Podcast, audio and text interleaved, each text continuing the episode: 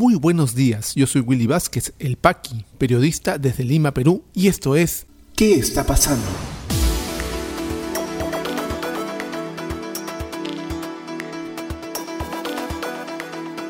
Estas son las noticias de hoy, viernes 23 de julio de 2021. Mientras los congresistas juramentan al cargo, continúan las negociaciones para la nueva mesa directiva. Vladimir Cerrón coordina gabinete de Pedro Castillo e insiste en Roger Najar como presidente del Consejo de Ministros. Fiscal Rafael Vela declaró infundado pedido de Keiko Fujimori para anular nueva investigación.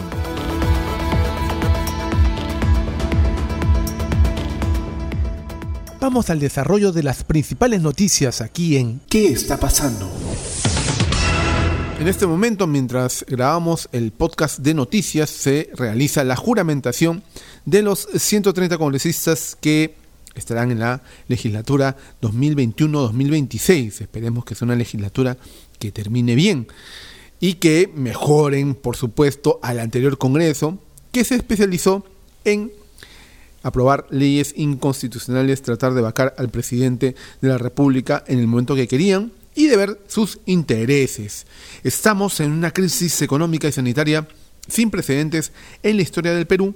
Estamos en el bicentenario de nuestra independencia y bueno, estos señores deberían tener que actuar a la altura. Esperemos que así sea. Bueno, mientras juramentan los congresistas, siguen las negociaciones por la mesa directiva que es importante porque son ellos los que van a determinar cuáles son los proyectos de ley que se van a priorizar. Y a la par también el reparto de comisiones, que es otro de los puntos claves en el Congreso de la República. Informa el diario El Comercio. Alianza para el Progreso, el partido que lidera César Acuña, se convirtió en la tercera bancada que elige oficialmente a su representante para la mesa directiva del próximo Congreso que arranca funciones hoy. Su representante será Roberto Quiabra, militar en retiro y ex ministro de Defensa, quien busca los votos para presidir la fórmula que gobierna el poder legislativo.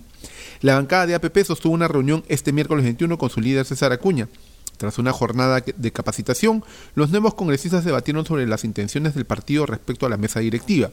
El primer punto en la agenda fue definir si se unirán a una lista oficialista o a la opositora.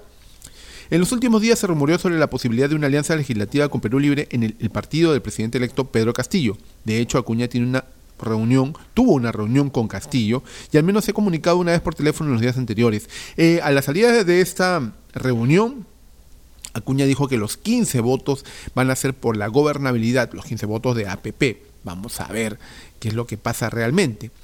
Sigue informando el, comercio. También se especuló sobre la posibilidad de que APP pueda fraccionarse en la votación, pero esto quedó descartado el pasado miércoles último en la reunión de bancada. Según las fuentes consultadas, solo cuatro miembros de la bancada estaban a favor de una posible alianza con la bancada de lápiz. Los básicamente em, congresistas de provincias. Al final, el bloque mayoritario de 11 miembros restantes de la bancada lograron dejar sentada su postura y al parecer eso va a ser. Van a presentar una lista propia a la mesa directiva.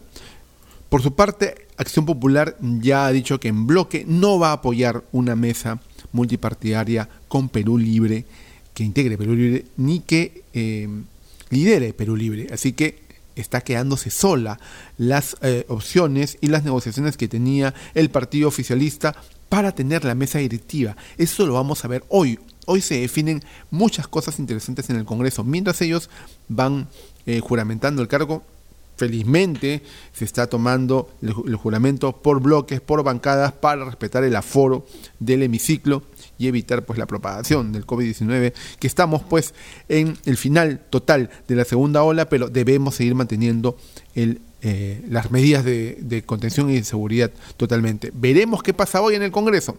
Es muy definitorio lo que hoy día pueda ocurrir. Mientras que hoy también en la tarde recibirán sus credenciales como plancha presidencial ganadora de las últimas elecciones, tanto Pedro Castillo como Dina Boluarte en la primera vicepresidencia, por parte del Jurado Nacional de Elecciones, siguen las pugnas dentro de Perú Libre para la conformación del nuevo gabinete.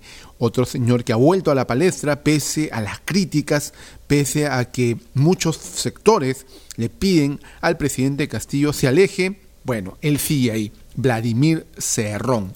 Pues sí, él es el líder del Perú Libre, del partido que ha llevado a Castillo a la presidencia y secretario general.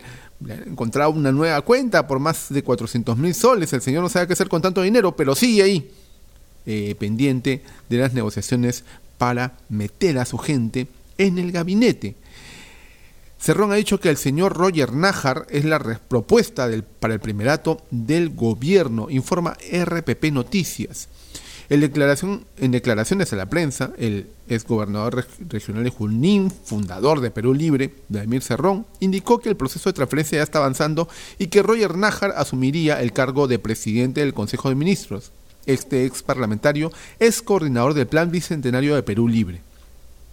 Dice Cerrón, el señor Roger Nájar es la propuesta para el primerato del gobierno, manifestó a su llegada al local partidario. También adelantó que Daniel Salaberry y Hernando Ceballos son los que lideran la transferencia en las carteras de vivienda y salud respectivamente.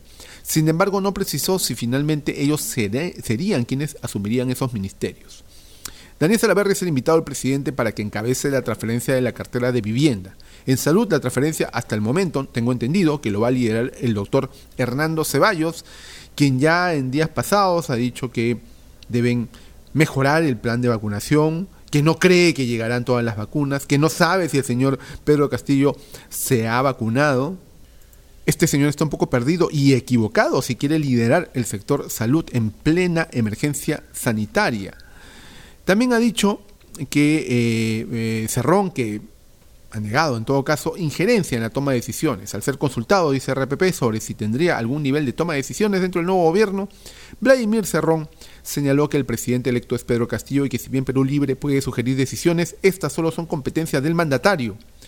El presidente electo es el maestro Pedro Castillo Terrones, quien toma las decisiones finales. El partido lo que puede hacer es muchas circunstancias o en pocas sugerir algunas decisiones, pero no tomar decisiones definitivas porque eso le compete por cargo constitucional al presidente sostuvo. Muy cerca está Cerrón de este proceso de transferencia, muy cerca al gobierno de lo que a muchos nos gustaría. Señor Cerrón, vaya a arreglar sus cuentas con la justicia primero y explique la naturaleza y el origen de sus fondos, de sus millones de soles, antes de meterse en un proceso que le compete netamente al presidente Pedro Castillo. Y el fiscal líder del equipo especial Lavallato, Rafael Vela Barba, ha denegado, ha declarado infundado un pedido de la defensa de Keiko Fujimori para anular una nueva investigación sobre el lavado de activos que el fiscal José Domingo Pérez le ha iniciado. Ha dicho el fiscal superior, Rafael Vela, que esta nueva investigación preliminar se da a raíz de dos denuncias relacionadas a las investigaciones que realiza el fiscal Domingo Pérez por las campañas presidenciales de la señora Fujimori, informa RPP Noticias. La ex candidata presidencial de Fuerza Popular Keiko Fujimori continuará siendo investigada preliminarmente por el fiscal José Domingo Pérez Gómez por los audios difundidos en los que el reo Vladimiro Montesinos intentó vulnerar las elecciones 2021. Así lo dispuso el fiscal superior coordinador del equipo especial para los casos Odebrecht y Lavallato, Rafael Vela, declaró infundado un pedido por parte de la defensa legal de Fujimori para que se anule la disposición emitida por su despacho que faculta al fiscal Pérez Gómez para que se haga cargo de la investigación preliminar. En una resolución a la que tuvo acceso a RPP Noticias, el fiscal superior Rafael Vela, indicó que esta investigación preliminar se da a raíz de dos denuncias que dan cuenta de hechos transversales vinculados con la investigación realizada por el fiscal Pérez Gómez sobre los aportes a las campañas presidenciales de Keiko Fujimori entre 2011 y 2016 Además, el fiscal superior sostiene que el equipo especial tiene competencia material para el delito de lavado de activos, así como los hechos conexos que devengan del caso Lavallato, incluyendo aquellos que puedan conllevar a la permanencia o continuidad de un modus operandi de una organización criminal que ha sido objeto de investigación y acusación. El fiscal superior Rafael Vela aún puede resolver un pedido presentado por la Defensa Legal de Fuerza Popular para que se excluya al fiscal José Domingo Pérez de esta reciente investigación preliminar iniciada a Keiko Fujimori y a su agrupación política por presunto lavado de activos.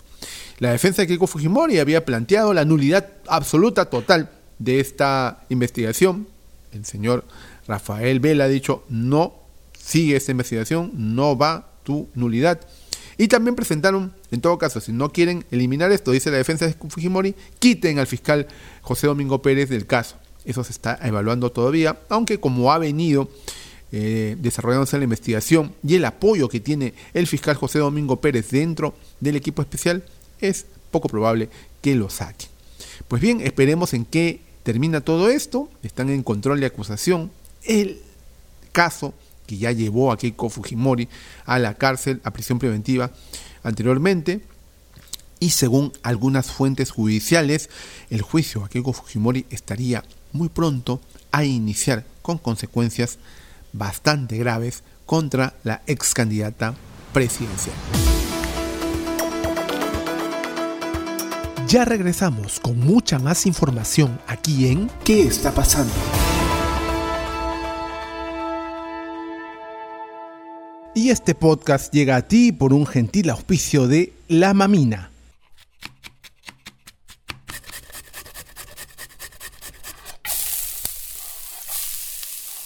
Estos sonidos son el punto de partida de una deliciosa experiencia.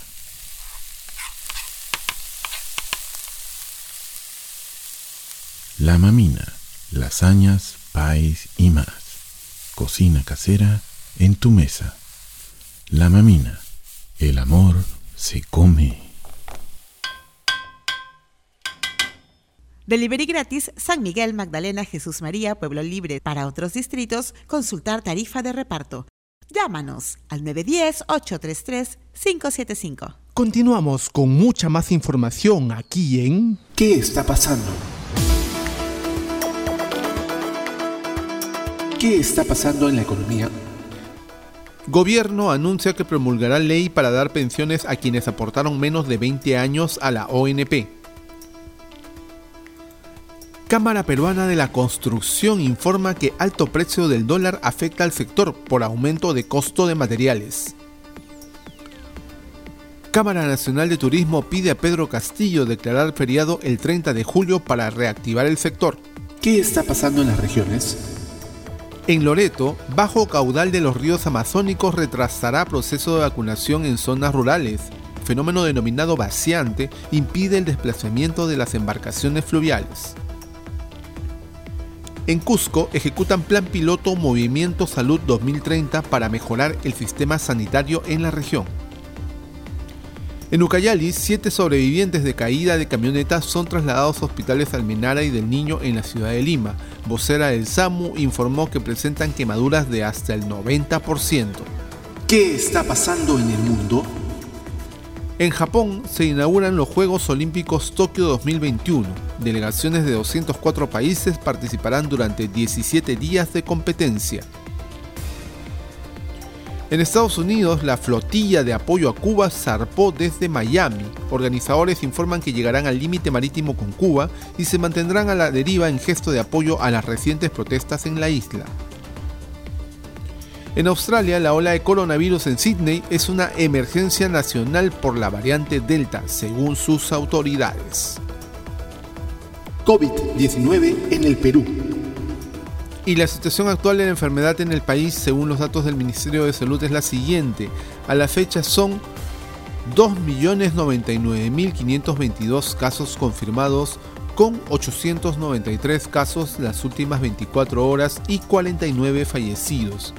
Se han dado de alta 2.065.100 personas, continúan hospitalizadas 6.811, lamentablemente han fallecido 195.547 peruanos y el ritmo de vacunación sigue avanzando con un total entre primera y segunda dosis de 11.326.135 dosis administradas que hacen un total de personas vacunadas con ambas dosis de 4.217.276.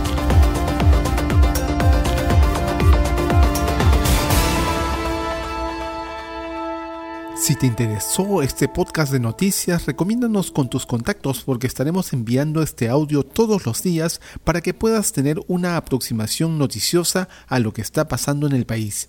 Suscríbete a nuestra lista de distribución en WhatsApp y compártelo.